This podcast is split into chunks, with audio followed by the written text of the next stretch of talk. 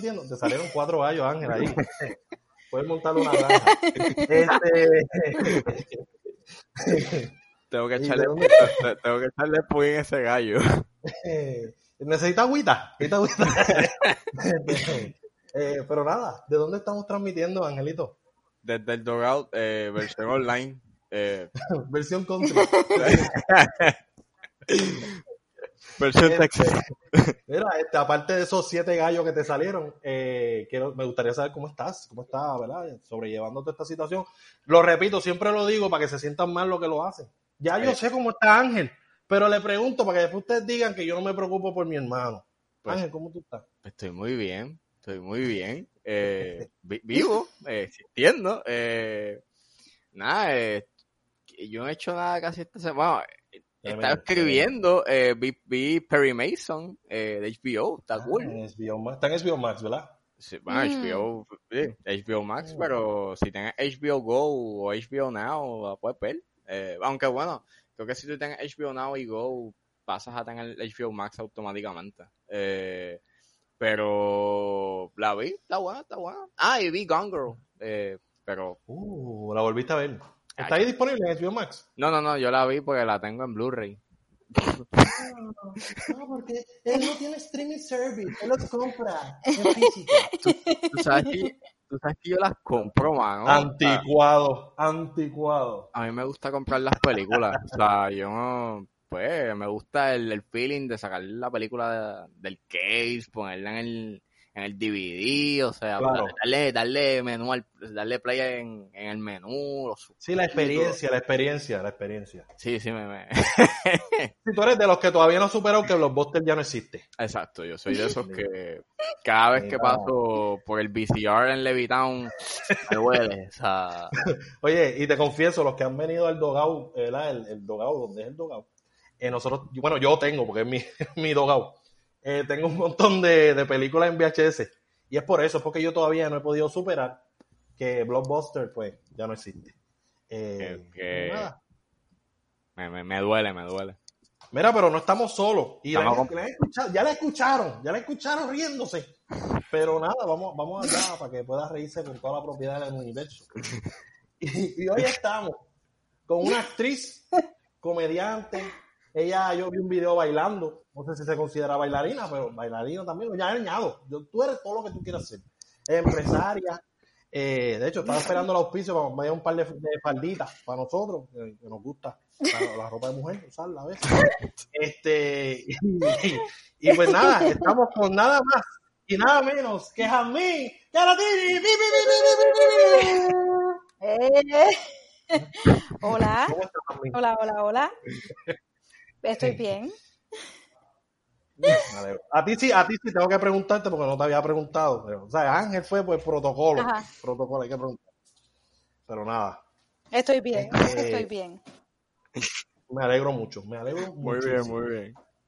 Mira, este, vamos a arrancar con las preguntitas porque esto es rápido. Esto es, aquí no break. Pégate, pégate, antes, Ah, ah, espera, espera, espera, antes Dale, de dale. la pregunta, yo siempre, eh, Jamie, yo siempre hago esta pregunta que es bien importante, eh, es bien seria Oh, God. eh, pa- Oh, para, God. para este podcast. Énfasis, Eh. énfasis en importante, pero énfasis y doble énfasis en seria. Pregunta seria. Una pregunta muy seria. Este, ¿tú has visto Roma? Eh, ¿O has visto algo de Cuarón? Sí, vi Roma. Y he visto el trabajo de Cuarón. ¿Por qué? Muy bien, muy bien. Ah, ya dijiste por qué y queremos saber. Por- o sea, ¿qué piensas de la película? O- Pero es que, por- pero, pero, pero, pero, Después de verla 15 veces tratando de terminarla. Pero no la vi, la vi una sola vez, fíjate. Ay, ¿qué tal? No tuve, no estuve. Ok. También, no, tranquila que no te va a buscar problemas con Alfonso, aunque Alfonso escucha el podcast, pero tranquila, suelta, suelta. Pues. Ay, Dios. Qué Ah, difícil esto. O sea, la película, te voy a decir, es una joya cinematográficamente hablando, o sea, en cuestión de imágenes. Ajá. Pero de pronto en cuestión de historia, como que siento que como que pasa y no pasa nada. Ajá, ya, ya, ya. Ah, muy bien. Así me sentí un no te poco. dormiste. No te dormiste. Eh, no, fíjate, pero en un momento dado me desesperaba al fin, o sea, me desesperaba. Yo decía, ¿cuándo va a pasar algo? ¿Cuándo va a pasar algo? ¿Cuándo va a pasar algo? Estabas Eso era como que mi sensación en un, sí, en un momento dado era como que, ok, ok, ok. Y máxime cuando, por ejemplo, uno ve una película y, y- y muchas personas están hablando de lo maravillosa que es. Claro. Yo no le estoy Sí, sí, quitando mérito a la película, ángel, pero hay unos, hay unos, hay unos estándares que van subiendo y subiendo y subiendo. Por eso yo, cuando me hablan de una película, como que trato de no, a ver cómo digo, no, no es que no quiera escuchar las opiniones de los demás, pero no quiero, Claro. eh, no quiero como que malearme con, lo- con las opiniones de las personas hasta Sí, que sí, yo vea sí, la exacto. película. Exacto. Porque es que las expectativas suben y me ha pasado al contrario, me han hablado horrible de alguna película y de momento resulta ser que es, que es como que me encantó, me mató la película. Sí, y pues sí. obviamente, eh, tú sabes, Roma sí, llegó un momento en donde me desesperé un poco eh, y sí también tengo que decir que aunque el trabajo de la protagonista a mí me gustó muchísimo, me gustó más el trabajo del- de la actriz que hacía el personaje de la esposa, de la mamá de los nenes. Sí, este O sea, más, siento eh, que ella era más, estaba más completa, o sea, no sé, me sentí que, que hasta eh, fue un poco injusto el que... Es, es que siento que la actriz se hizo más popular por las situaciones que vivió de prejuicio por su físico Claro. que por sus méritos como actriz.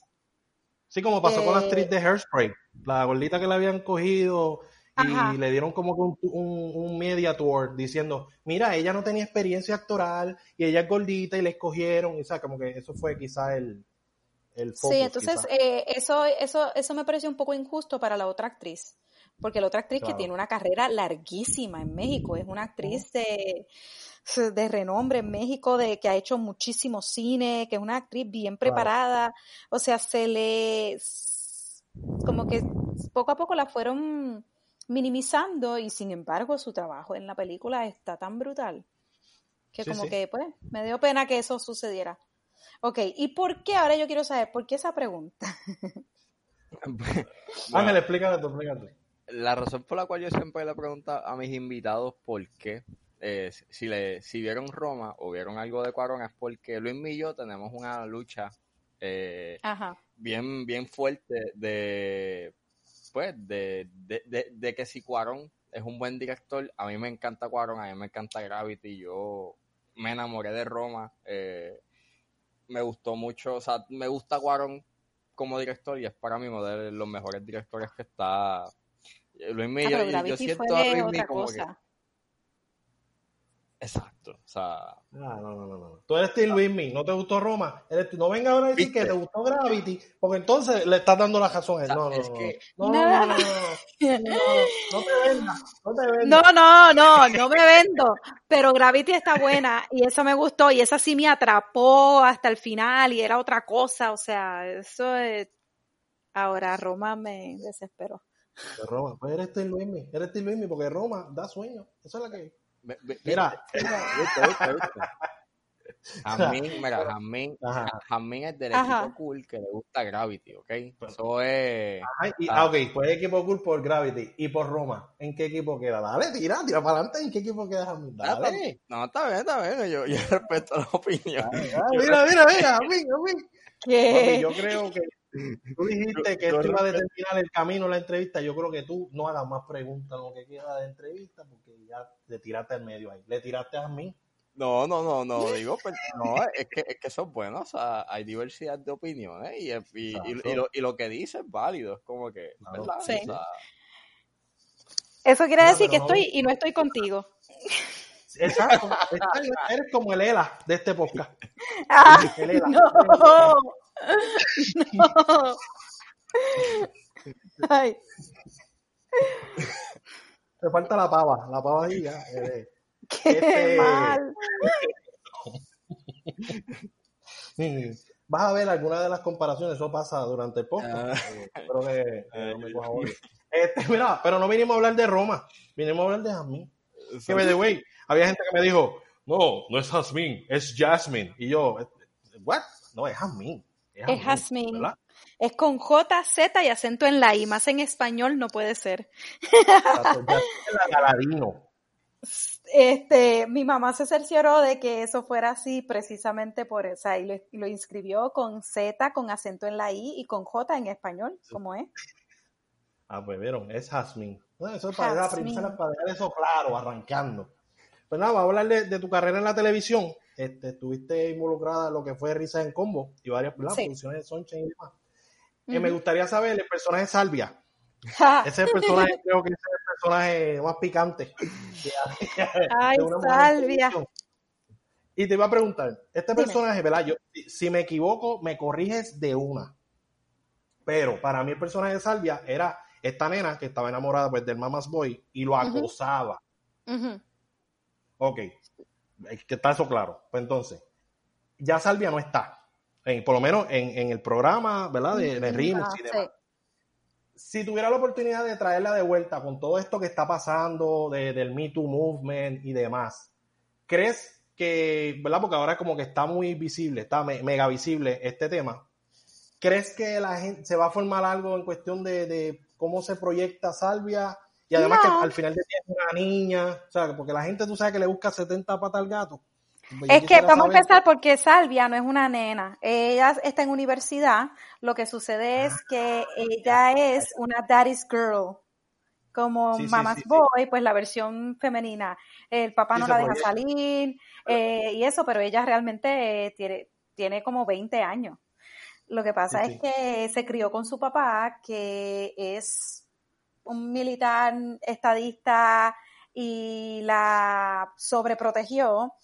Este, por eso es que ella siempre está vistiendo de militar. Y ella se crió como en una base, así, tú sabes.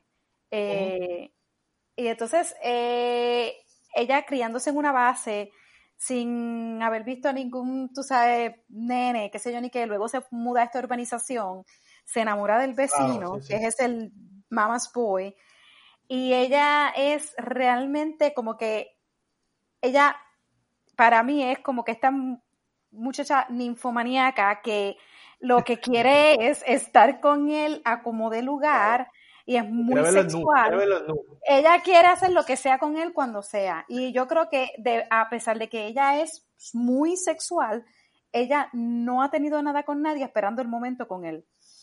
Eh, Claro. Yo pienso que precisamente por el hecho de que ella se empodera de su sexualidad y hoy en día, o sea, bueno, hoy en día no, porque es que yo sé que esto viene como que de añales y añales y añales. Que tú sabes que la, Claro, sí, sí.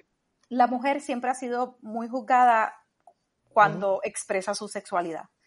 Claro. Y lo interesante se le, de se le eso- tilda de un montón de Sí, cosas. se, se le tilda de un montón de cosas cuando al hombre, por ejemplo, eh, puede expresar su sexualidad o, o, por ejemplo, puede ser abiertamente bien sexual y eso, ah, súper Claro. cool. Pero una mujer lo hace o lo dice y de momento es como que, diablo, pero ¿y esta mujer o esta tipa? Y entonces, eh, lo chévere de Salvia es que ella eh, tiene esta contradicción en donde es bien sexual y es bien, bien abierta sexualmente y lo expresa y lo deja saber. Sin embargo, es esta nena que es bien inocente, bien ingenua y bien buena porque no, ha- no ha conocido mundo. Este, porque probablemente si conociera mundo no estaría pendiente o detrás del pensuaco del mamá boy, o sea, estaría con, algún- con alguna otra persona. Pero ella, pues, Exacto. para él, es- eh, eso es lo que es. Tú sabes, porque no ha visto más nada. Eh, Sí, sí, sí.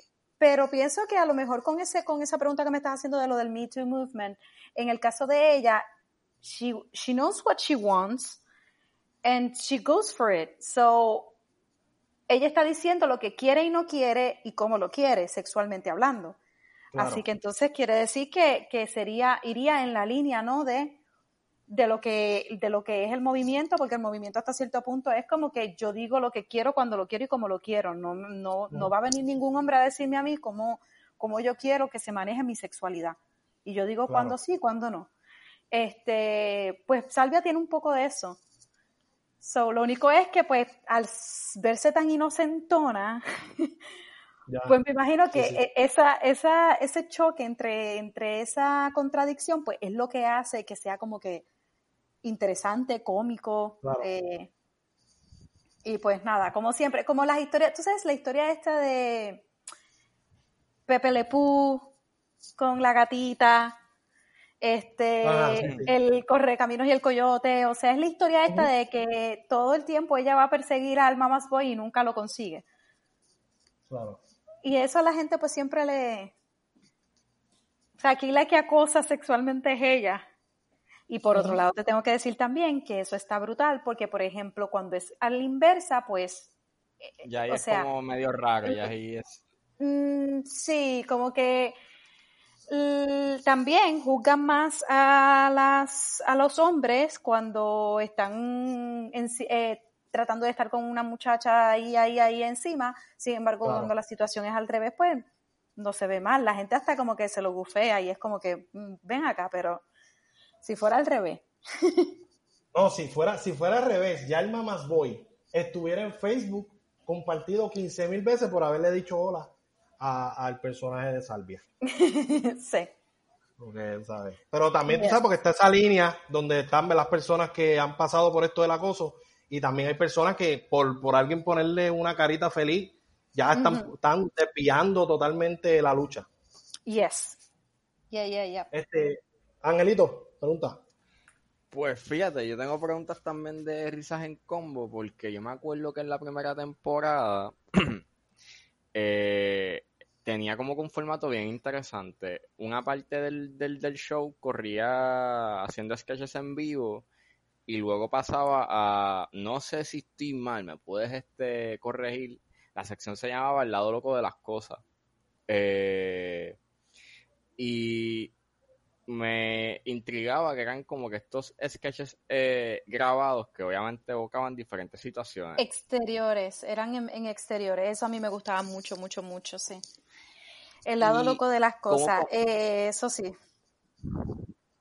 Ajá, dime, eh, Lo, lo o sea, mi pregunta es, ¿dónde cuando sucedió ese como que, you ese esa dinámica, dónde tú te sentías más cómoda o cómo era, o, que era más complejo eh, a niveles este de actuación, eh, grabar el sketch en vivo o grabarlo en exterior, porque obviamente yo lo veo desde el factor de de, ese feedback? Porque obviamente cuando tú estás en... Pues eh, en exterior es como, es como si fuéramos a compararlo un poco con cine y teatro. Porque en exterior es como si estuviera haciendo cine porque no tienes una audiencia ahí presente. Eh, se graba el sketch y, o sea, se graba el sketch, eh, se graba ese lo que vayamos a grabar y eso, y entonces en, cuando estamos en el estudio, pues tenemos público y tenemos que hacer un ensayo este, por el día y obviamente una vez comenzamos, pues tenemos, es, en vivo, o sea, tenemos que seguirlo de corrido. So, se siente la dinámica un poco como, como si fuera teatro. A mí cualquiera de las dos me gusta mucho. Eh, si voy a hacer comedia, como el tipo de comedia que hacía en el canal, pues siempre es más chévere la sensación en vivo con la audiencia. Este, pero es solamente si es ese tipo de comedia, porque si me hablas de otras cosas, pues yo algunas veces prefiero el cine. So, mm, ninguna de las dos. Más, retante es estar en, en, el canal, en el estudio con la audiencia. Ese es más retante. Siempre lo va a hacer pero me disfrutaba igual las dos.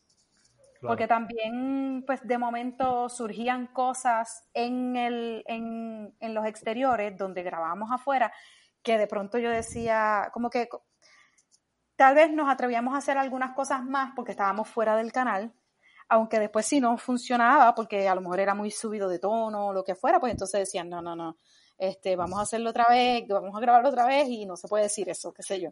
Pues porque también es para televisión. y pues hay que estar, hay que tener más cuidado. Bueno, pues hablando de risa en combo, te tengo otra pregunta relacionada a risa en combo. Y es que aparecía en un sketch del Palacio de la Uña, ¿verdad? sí. Esto, esto es una pregunta que yo siempre me he hecho. A mí, ¿Cómo tú soportabas no reírte viendo a Francia en puti? Eh, pues mira, tú sabes que El truco, necesitamos el, El- truco. el truco. Honestamente, ahora que tengo la imagen, pues no puedo parar de pensar en ella. Así que te odio un poco por eso.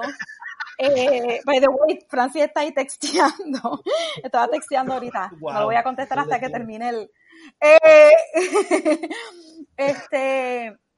Es que ahora tengo la imagen, qué horrible. Eh, Mira, yo no sé si ustedes sabían, pero una vez le sucedió a Francis que, que a un día le sucedió a Francis, no sé si, si ustedes se enteraron, que se le, se le, se le salió, tú sabes, por el ladito del pantalón. Ustedes no sabían eso. No, no, no, no recuerdo. ¿No lo sabían? Ok. Bueno, pues en vivo Wow. estábamos haciendo el sketch y se le salió, se le escapó. y entonces, entonces, ese fue, yo creo que el único día realmente que yo no pude aguantar y me tuve que reír porque no, porque no pude, o sea, hello, o sea, no, no pudimos seguir y tuvimos que parar y la risería del público y la, y nosotros muertos de la risa, este, pero esa realmente fue la única vez que yo me reí. Yo creo que lo interesante y lo más retante y maravilloso de hacer comedia así, por ejemplo, de tener un compañero que tiene unos pantalones así y, y se le ven las nalgas y, y esto, by the way, después se lo cambiaron porque pues se quejaron algunas personas y pues Ah, le cambiaron sí. el outfit, sí, mano. A mí me, Sí, me pero parecía maravilloso. Para tus, ojos, para tus ojos, sufrías un poquito menos. Pues la cuestión es que, fíjate, te tengo que decir que lo, que lo, lo retante y lo difícil de la actuación es poder, porque eh, don- una de las cosas que uno quiere como actor es lograr el cometido de la escena, ¿verdad? Y es llevar o la risa o, o el sentimiento de dolor o lo que, o lo que sea que estés transmitiendo, ¿verdad? Y yo sé que la única manera de que yo pueda lograr que la gente se riera al punto que se rieran era realmente manteniéndome lo más seria posible mientras Francis está con esos Putin. Claro. Porque entonces hago la, la, la, la escena lo más normal posible y entonces eso es lo que a la gente le causaba más gracia porque para nosotros era como que mm, súper normal. Él viene aquí a trabajar conmigo en el Palacio de la Uña y todo lo demás y él está con esos Putin y yo estoy como si nada. Y entonces eso es lo que lo hace realmente también un poco divertido y gracioso y que la gente diga, ok, esto es normal, esto es lo normal en ellos. Claro. Y mirabas al horizonte. O sea, cuando estás en teatro, mira al horizonte, tú mirabas atrás. Ay, Dios mío, Francis. Bueno, no, y si- y siguiendo hablando de los Putin. No, mentira, se acabó el tema. no, no, por favor. Ah, me pregunta que tenga, tengo otra ahí. Bueno, tengo varias más sobre televisión. Mm. pero no, puedes, poner, puedes seguir con la... Ok, este, esto pasa siempre a mí. Este, mi, mi compañero no puede aguantarse, es que soy tan gracioso. Ay, Este, hay una novela que se llamaba Un día antes, ¿verdad? Y hubo un episodio en el cual apareciste como una enfermera, ¿verdad? De hecho, se llama así, la enfermera, ese episodio. También estuviste en el cortometraje Lo Innombrable, haciendo de enfermera. Y también estuviste en Falcon Rising, haciendo de enfermera. Sí. ¿Cómo te sientes en cuanto a interpretar a enfermera? ¿Ya, ya le cogiste demasiado cariño? No, ¿O- para nada. Para nada. Eh, en el caso de del, mira, mi- te tengo que confesar algo, a mí se me había olvidado el, el, el del día antes, o algo así, la enfermera. Este, se me había olvidado. Eso fue bien creepy porque ella era como, estaba como obsesionada con el, con su compañero y, y ella le, le, le inyectaba algo. Yo no me acuerdo bien, honestamente no me acuerdo bien, pero son tres enfermeras bien, bien diferentes. Este, esa era como Psycho. Ella quería matar al novio. este, en el caso de las otras enfermeras, pues en la innombrable realmente estaba ayudando a, pues a un equipo de este, Laura, Laura Alemán estaba produciendo este cortometraje y qué sé yo, y entonces la ayudé en, producción y eso, y necesitaban en ese momento, y yo le dije, fue como by default, ¿entiendes? Como, pues dale, yo estoy aquí, dale, yo lo hago, no te preocupes, vamos a hacerlo, o sea, porque tú sabes cómo es. Te tengo una pregunta sobre eso. Films. ¿Qué? ¿Cómo es? No te escuché bien, ¿qué dijiste? Sí. Que, tengo una pregunta sobre eso porque tenemos demasiada información sobre el asunto. Hello, ¿me escucha? Sí, te escucho. Ok, volvemos. Que te voy a preguntar más sobre el tema, porque ahí cuando lleguemos a lo innombrable, porque tenemos demasiada información. demasiada información, ¿cómo qué? Sí, no, deja, oye, suave, oye, no, a el camino. Estoy hablando de las enfermeras. ah, ok, pues está bien, pues seguimos con las enfermeras. Pues las enfermeras, la de Falcon Rising, de todas, esa fue la más retante porque tenía que hablar portugués. Exacto, también tenía una pregunta sobre eso. Entonces, eh, yo obviamente practiqué para la audición esas líneas, pero yo no hablo portugués. Entonces, eh, yo hablo, o sea, yo hablo francés, español, inglés, pero yo no hablo portugués. Entonces, eh, obviamente como cualquier actriz que desea que le den el personaje, se está día y noche aprendiéndose esas líneas, o sea, ahí aprendiéndome eso, practicando, practicando, practicando, voy a la audición, me cogen para la audición, este, mentira, déjame, déjame ir hacia atrás, yo audicioné para el protagonista de esa película. Ok, ok. Y me terminaron cogiendo para la enfermera porque, no sé si lo puedo decir aquí. Bueno. Ay, Dios mío, pero qué, qué bocona soy, ¿verdad? Como que debí quedarme caída. ¿Y cómo? Mira, el protagonista era Michael G. White y él se veía mucho mayor que yo. Eh, yo me veía muy nena en cámara. Y el director, eh, a ver, déjame ver cómo cuento esto en, orden, porque yo no me enteré de esto hasta que estoy filmando La enfermera. Ok. Yo audiciono para la policía, que es la protagonista con Michael G. White. Ok. Me dan un callback. Vuelvo, me reúno con el director y entonces él le gustó un montón mi audición. Y yo dije, wow, esto, es esto está para mí. Porque cuando tú vas a una audición y tú sabes que es para ti, tú dices, esto es para mí, yo lo hice bien, I nailed it, yo estuve practicando un montón esas escenas, esas escenas yo me las devoré. ¿Qué pasa? Que después cuando me llaman me dicen que me iban a coger, pero para un personaje de enfermera, un personaje más corto, no me cogieron para la protagonista. Y yo dije, pues está bien, no importa, esas cosas pasan. Me va a tripiar porque yo dije, contra, esa, esa audición yo siento que yo la hice bien. Pero nada, después no estaba para mí. Pues cuando estoy filmando la enfermera, el director se acerca a mí, yo creo que esto yo no se lo he dicho nunca a nadie, o sea, se lo he compartido obviamente a mi esposo. Y a, mi, y a, mi, papá, y a mi, y a mi papá y a mi mamá, pero yo nunca he dicho esto en, ningún sitio. Que el director estábamos filmando y el director me saca aparte el día de el día que yo estaba filmando y me dice mira este yo quiero hablar contigo porque yo quería que tú supieras que tu audición a mí me gustó muchísimo. Para mí tú fuiste la mejor audición que vi de ese personaje. Pero eh, los productores entendían que tú te veías muy nenita al lado de Michael G. White y ellos quisieran que entre la policía y él, pues como que se diera algo, tú sabes, como que se, se diera a entender que estaba pasando algo. Entonces ellos tenían el temor de que tú viéndote tan nenita al lado de él, pues se, se, viera mal o se prestara para...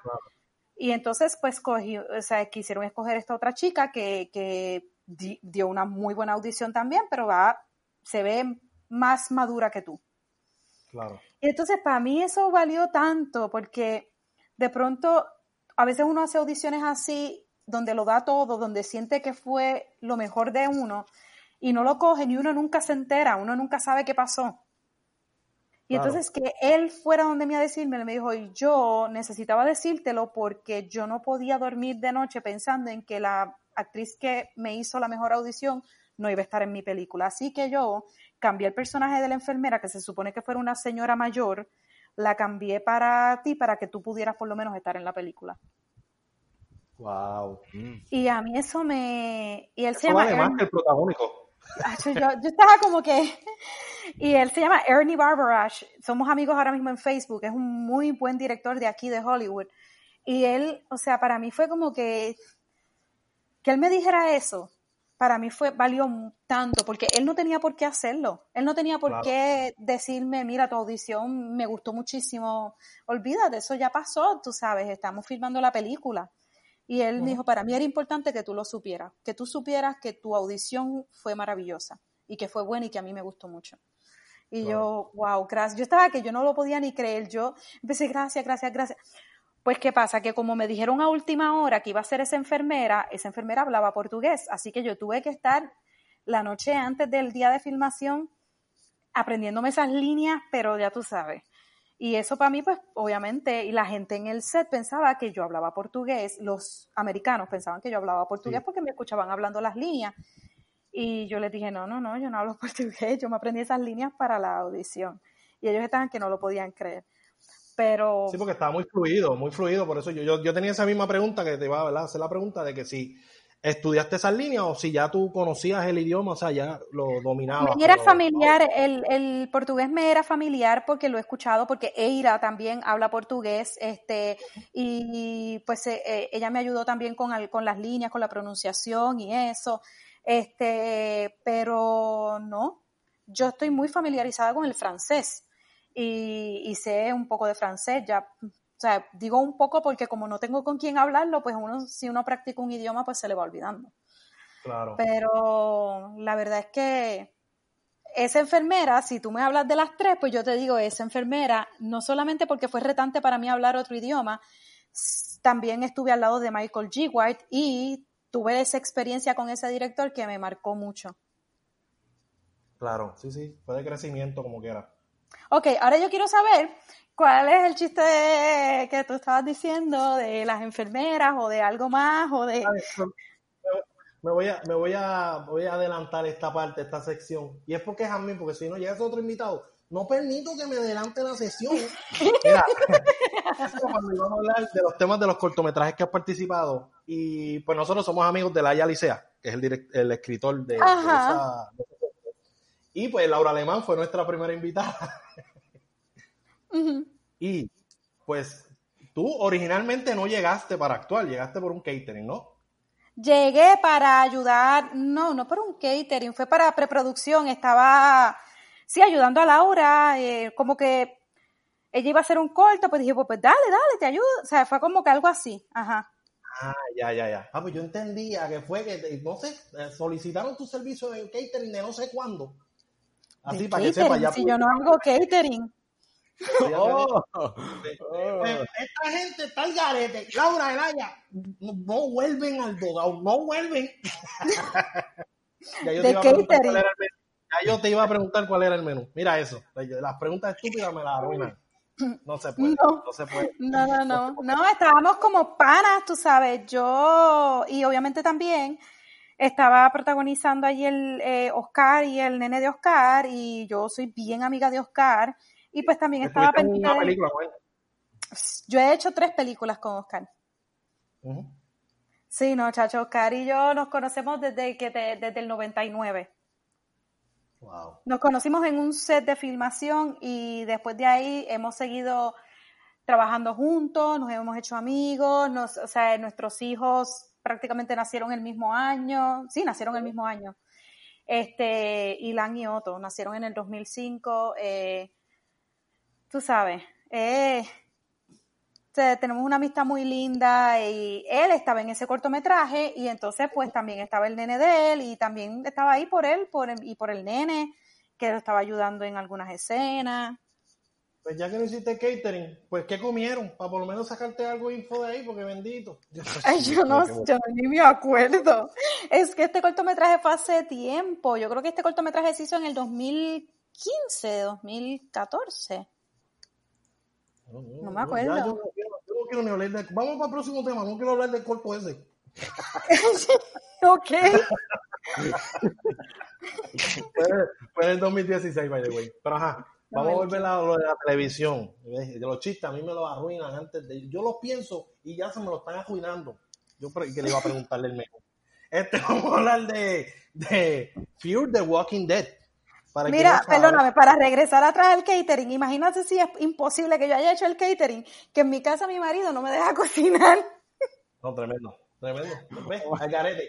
Ángel, tú y yo escuchamos mal. Tenemos que revisarnos los oídos. Sí, este. Eh.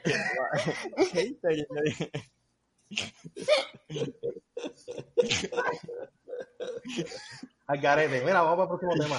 Fear the Walking Dead, la serie precuela de The Walking Dead. Audicionaste para esa, para esa serie.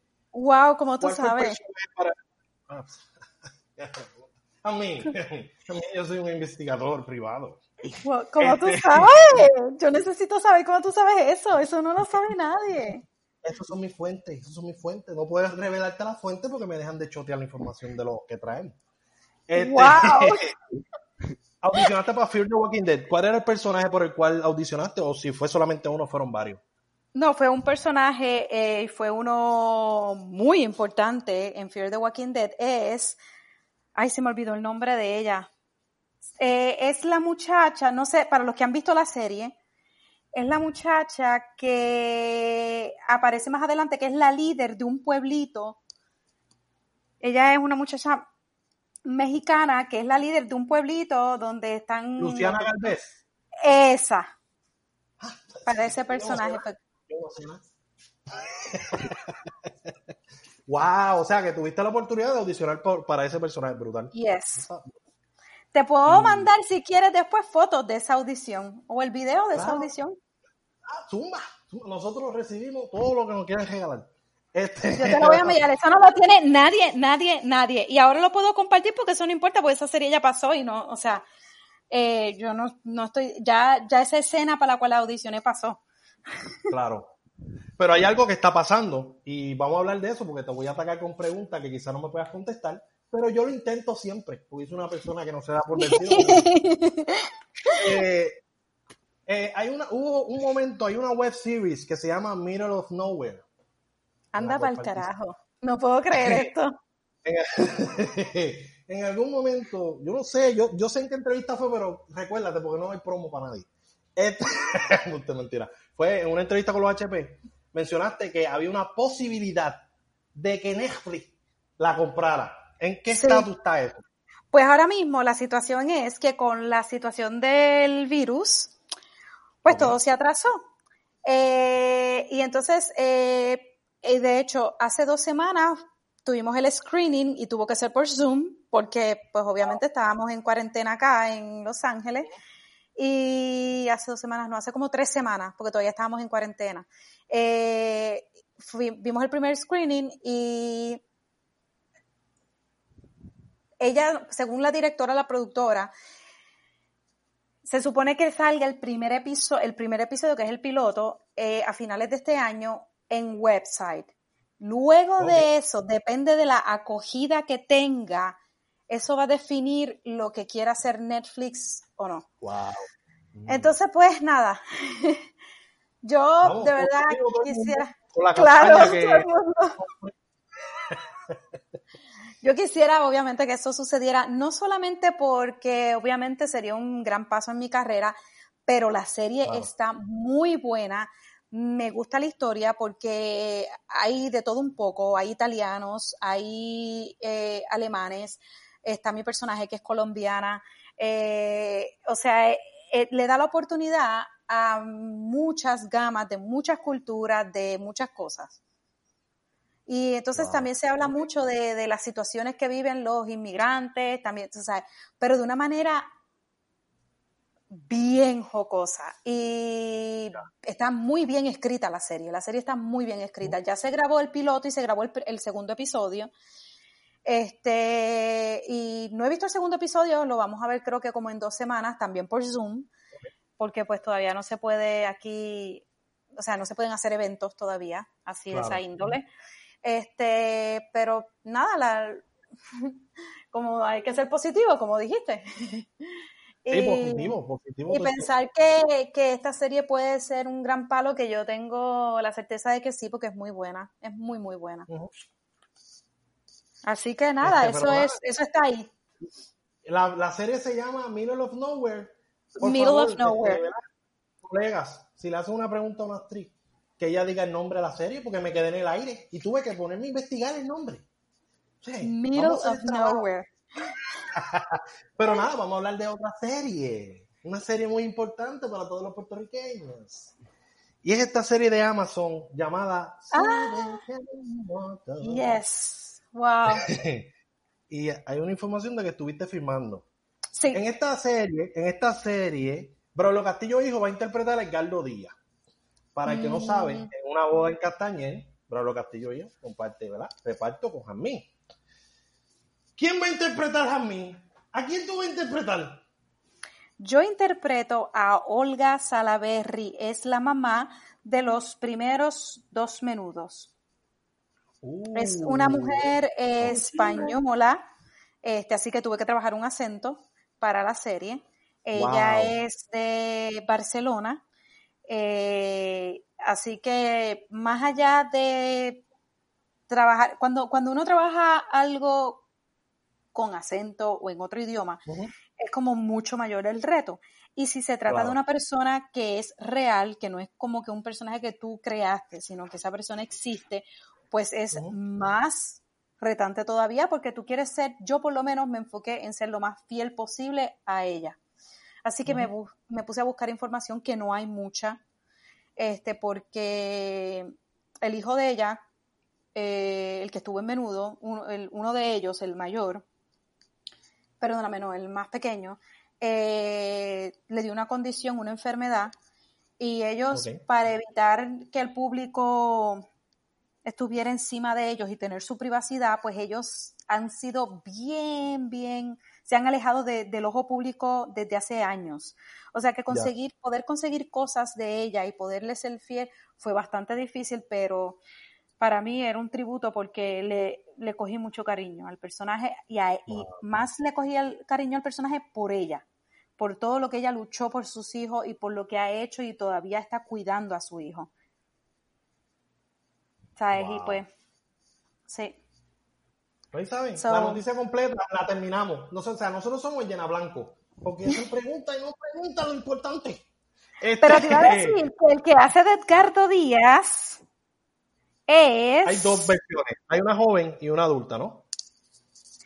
Sí, pero yo no sabía, fíjate, yo no sabía que estaba Braulio Castillo. Es que como yo estoy, yo trabajé todo el tiempo con la con el actor que hace, ay Dios mío, de Edgardo, este, de Edgardo cuando joven.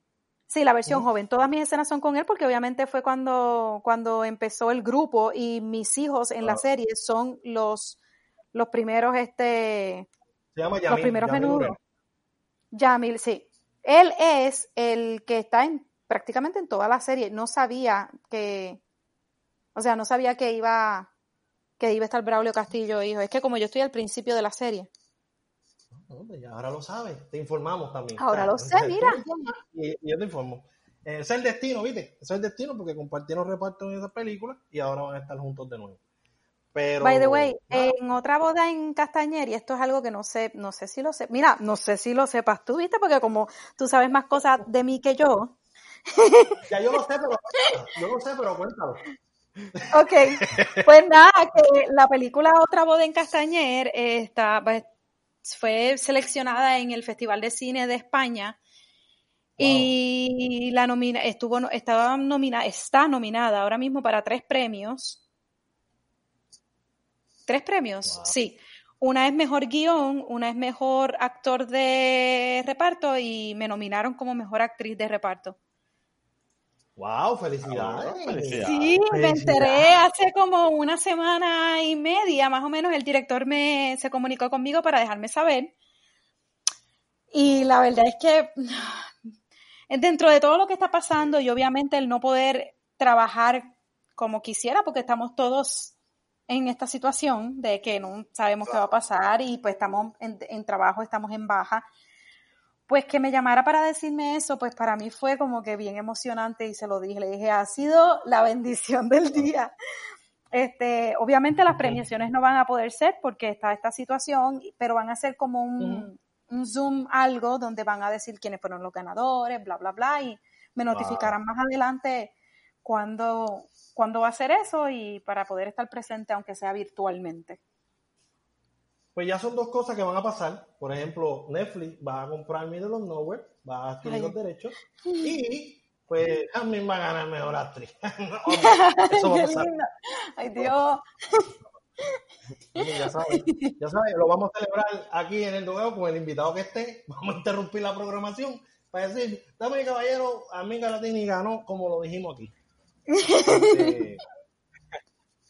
Pero nada, ya ahí te hice esta pregunta. By the way, aprovechando, ya que mencionaste que vas a interpretar a una colombiana, bueno, que interpretó una colombiana en Middle of Nowhere, tienes una española acá, tienes a la portuguesa, este, brasilera, ¿verdad? El personaje era brasilero en, en Sí, era en, Brasil, sí.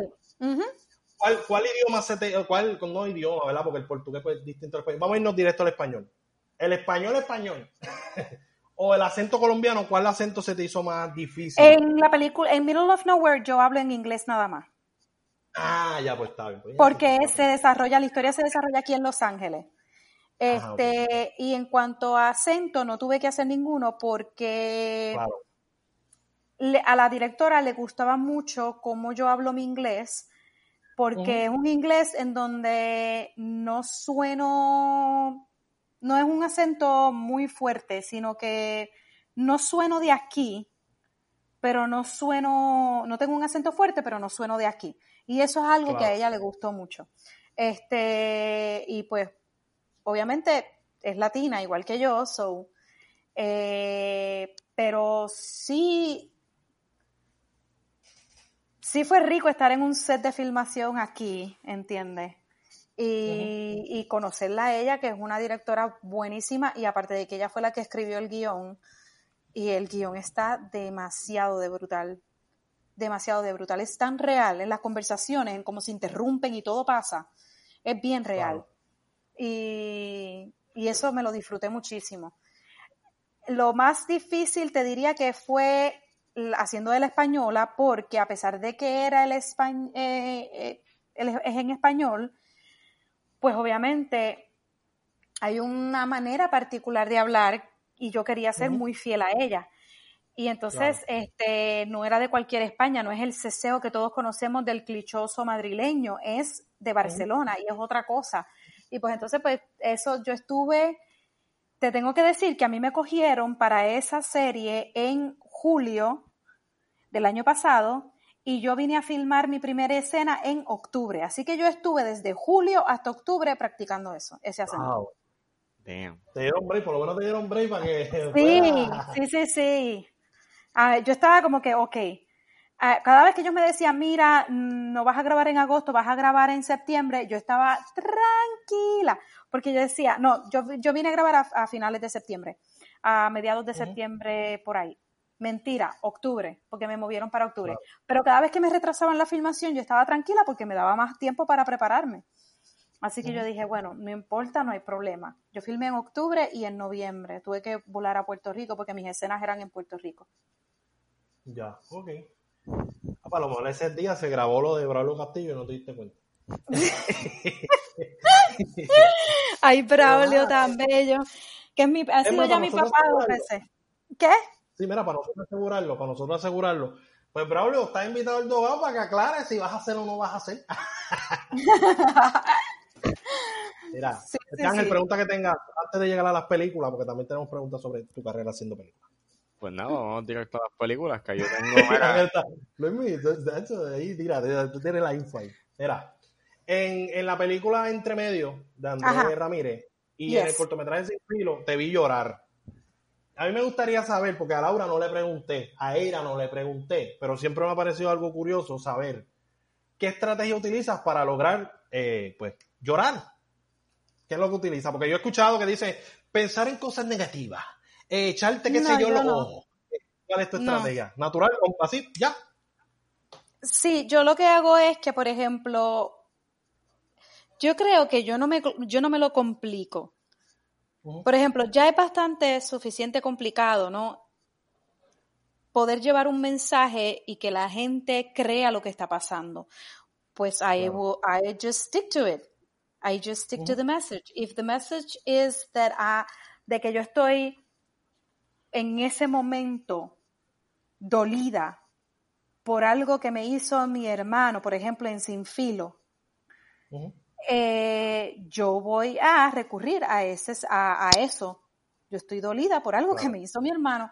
O sea, yo no, porque yo no puedo llorar de la misma manera que lloro cuando mi hermana me lastimó porque dijo algo, a que cuando tú te das en el dedo chiquito del pie. O sea, los llantos son bien diferentes. Y tú puedes sentir cuando una persona llora de alegría, o cuando llora de dolor, o cuando llora de tristeza, o cuando llora de coraje. Entonces, son llantos tan diferentes que yo simplemente me, me remito a qué es lo que está pasando en esa situación y tratar Claro. de realmente vivírmela. Vivírmela ese momento, esa situación. Ok. Y creo que Y, y- eso es lo que, y como pues, creo que todos los actores, la mayoría, diría yo, no sé, somos personas bastante sensibles, pues simplemente poder entrar en ese momento y sentir lo que esa persona está sintiendo, pues ya automáticamente me lleva. Y ayuda mucho cuando tienes un compañero actor que te está dando lo que tú, lo que tú necesitas en ese momento. Si esa persona te lo está dando, pues para ti es como que en la medida en que el compañero actor crece, tú creces también. claro. Sí, sí. No, y por ejemplo, en entre medio Oscar, este, tenemos que decirlo, recordarlo, porque estamos detrás de Oscar porque él le quemó la mano a Ira. Y eso no se lo vamos a perdonar. Le quemó la mano con un a Ira. Con un cigarrillo. se equivocó el cigarrillo del falso de, de verdad y le quemó la mano a Ira. No hay perdón, Oscar, te está... No voy a decir no, no voy a decir más. No hay perdón, Mira, no, yo no sabía ese chisme. Y ¿Qué, eso qué? lo, lo mencionó Eira en el episodio con ella. Ella lo mencionó porque nosotros le traímos ¿verdad? el tema de que ellos compartieron en una película. Es miente, es miente. Eh, fue en miente. Hay una escena en la Ajá. cual a ella la queman con un cigarrillo, pero resulta ser que el cigarrillo que, que era no era el prop, era el de verdad. ¿Qué tú me dices? Está Ay, buscando. Ay, Oscarito. No, está pasado, está pasado. Ángel, que tenga preguntas sobre películas. Pues nada, yo tengo preguntas sobre la granja. Eh, Uh, peliculón. un claje ahí, un claje peliculazo eh, de Ángel Manuel Soto. Eh, obviamente tú hiciste un papel pequeño de eh, un de una ¿cómo ponerlo? Eh, de una usuaria de drogas que obviamente está embarazada y el contexto de esa historia es de esta enfermera que quiere ser como que madre, o tiene este sentido maternal y pues tú terminas eh, pues rest in peace este terminas muerta ¡Spoiler! ¡Spoiler! spoilers Wow. Eh, y pues a mí me está curioso eh, la forma en cómo pues sucede todo, porque yo, yo lo veo como un stunt por el mero hecho de que obviamente a ti te pone una almohada encima de tu cara y te, y Ujú. te, y te asfixian. Eh, ¿cómo, cómo, cómo fue eso? O sea, ¿fue que fuiste tú literalmente el que estaba Sí, debajo fui de yo, la- literalmente debajo de la almohada. ¡Eh, a diablo! Este, lo que trabajamos ahí en ese momento eh, fue que ella, o sea, cuando se hacen este tipo de coreo- este tipo de escenas, es como si fuese una coreografía de baile. Por ejemplo, igual que los golpes, igual que las peleas, que pareciera ser que estás dando el puño, pero no le estás dando. Eh, Claro. tú Sí, es tienes que ángulo, eh. proyectar, ajá, el ángulo, proyectar con sus brazos, Abneris Morales tenía que proyectar con sus brazos eh, que estaba realmente haciendo fuerza en la almohada, pero realmente no la estaba haciendo para que me diera espacio a mí para respirar un poco. Yo tenía que estar debajo porque yo tenía que estar con, los, con las manos tratando de, de agarrarla y arañarla y hacer fuerza. Así que ella estaba como que eh, haciendo como si estuviera haciendo fuerza en la, en la, en la almohada, pero estaba fakeándolo. Y sí, pero sí, o sea, yo, estaba, yo terminé bien sudada de esa escena. Imagínate si terminé agitada de esa escena, que luego ella suelta la almohada y, y, y, se supone que hay un tiro que se aleja la cámara y hay un tiro en donde se vea que yo ya dejé de respirar y solté las manos, ¿verdad? Pues yo estaba súper, súper, súper difícil para mí poder controlar la respiración, que pareciera que no estaba respirando, porque estoy muerta, luego de haber forcejeado heavy con ella. Mm, ya. Porque sí, force, o sea, forcejeamos de verdad. Claro, sin hacernos daño, sino simplemente el movimiento. Pero uno está, eh, imagínate, está, yo estoy as, haciendo que me están asfixiando con una almohada. Pues claro que voy a estar bien agitada luego.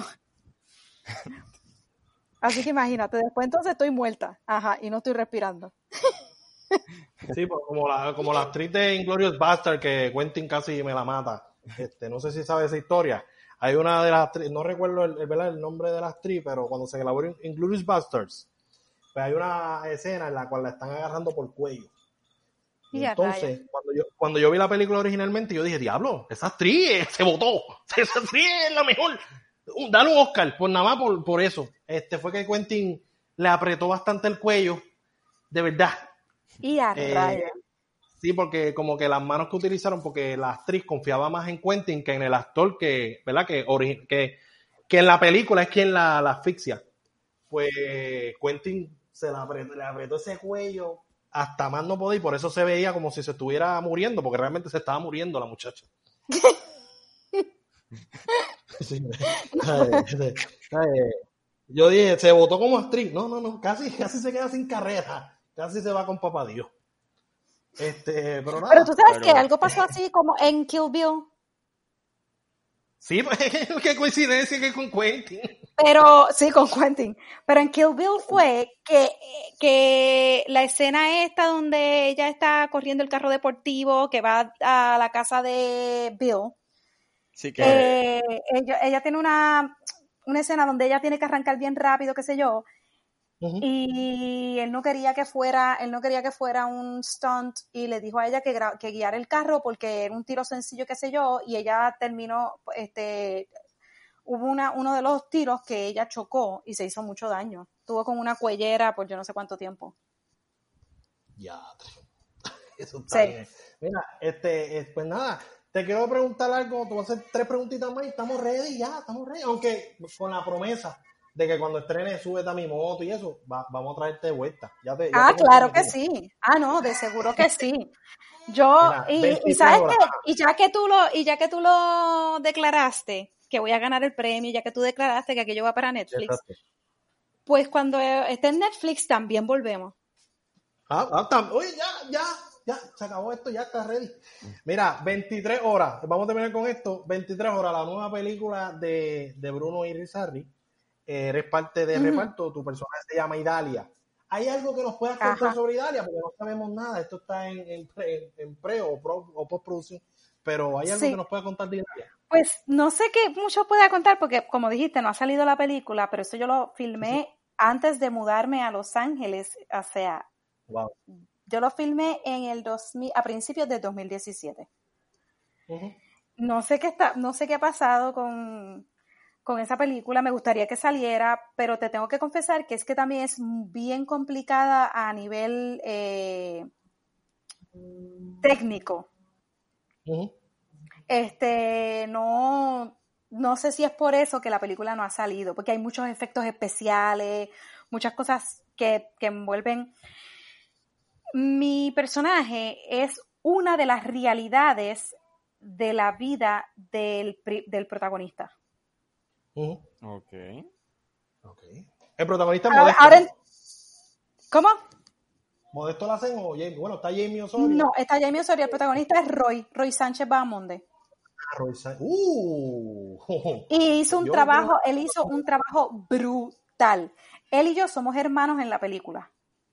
Wow. Wow, tremendo. Ah, pues esa información eso es más de lo que yo esperaba.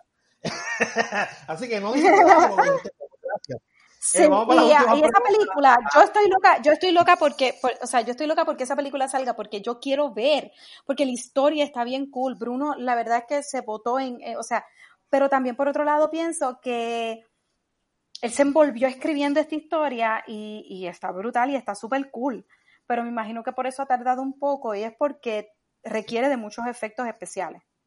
Claro. Y a lo mejor por eso pues está bregando con eso todavía. Bruno Izarri tiene Yerba Buena disponible en, ¿verdad? en Caribe Cinema. Yerba Buena regresó a los cines. Eh, con mucho cuidado, vayan a ver Yerba Buena, por favor. Este, vamos para las últimas preguntas de fantasía para ya concluir con esta hermosa entrevista. Y es, vamos a arrancar con la primera pregunta.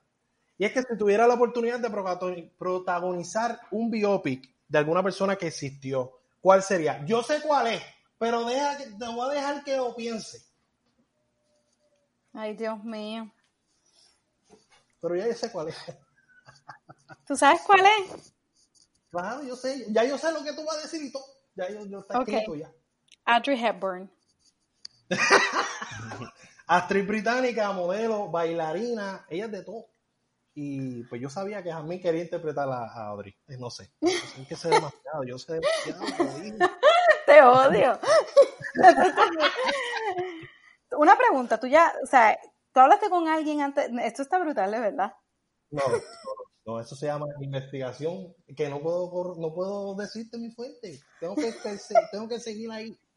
Mira, y vamos para la última pregunta, y es, ¿hiciste cast para algo que si te hubieran escogido hubiera sido un big deal aquí en Puerto Rico? Como que, wow, a mí, mira, ahí. Eh, sí, ¿Cuál? Eh... Ay, tío. sí, yo, yo, no, está bien, para nada, no, no pasa nada. Sí, eh, yo audicioné para la serie que era con que es con Gael García, que escogieron a Marice Álvarez.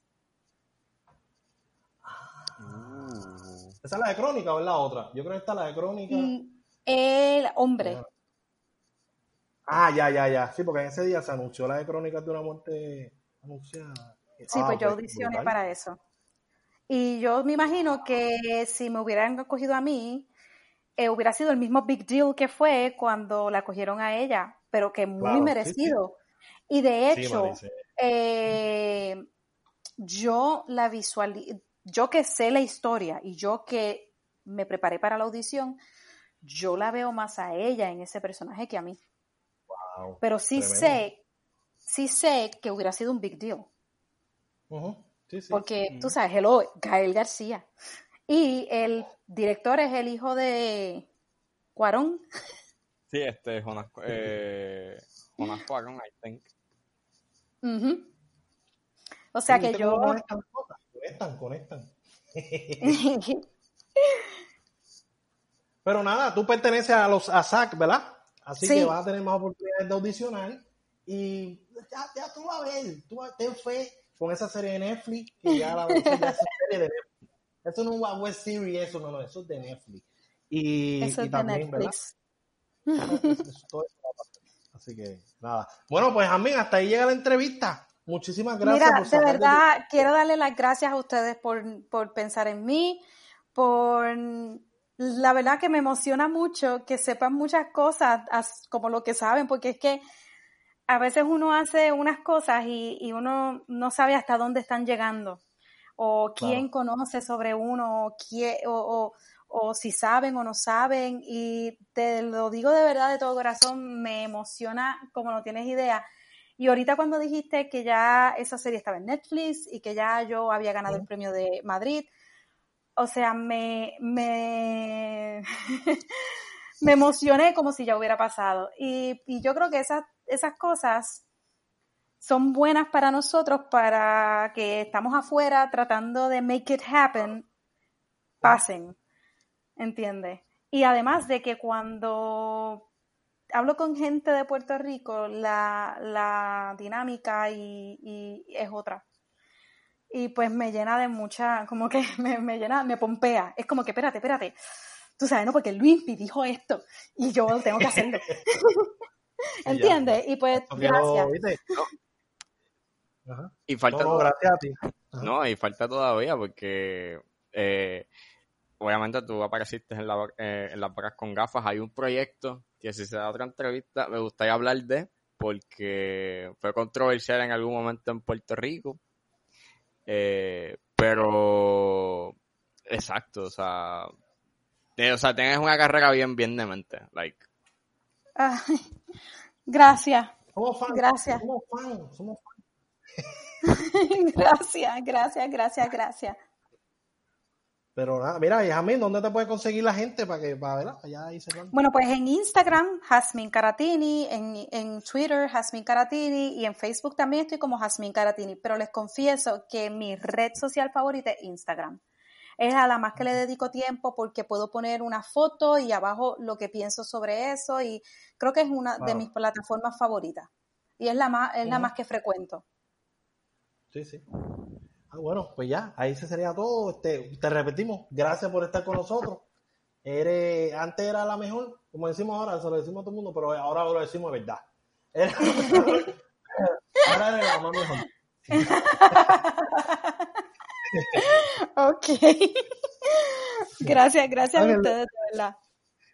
Ángel, ¿dónde nos pueden conseguir a nosotros? Como nosotros nos pueden conseguir en Facebook, Twitter e Instagram como Bates de Uranio. Eh, pueden conseguir a Luismi como Facebook, Twitter e Instagram como, el, eh, como Luismi underscore underscore. Si quieren buscarnos específicamente a nosotros, el podcast El Dogout nos pueden conseguir en Instagram como underscore El Dogout. Y en Facebook como El Dogout OG. Ya me pueden conseguir en, en Twitter como Ángeles76, Instagram como underscore Ángeles y en Letterboxd como Ángel Esteban Cerrado.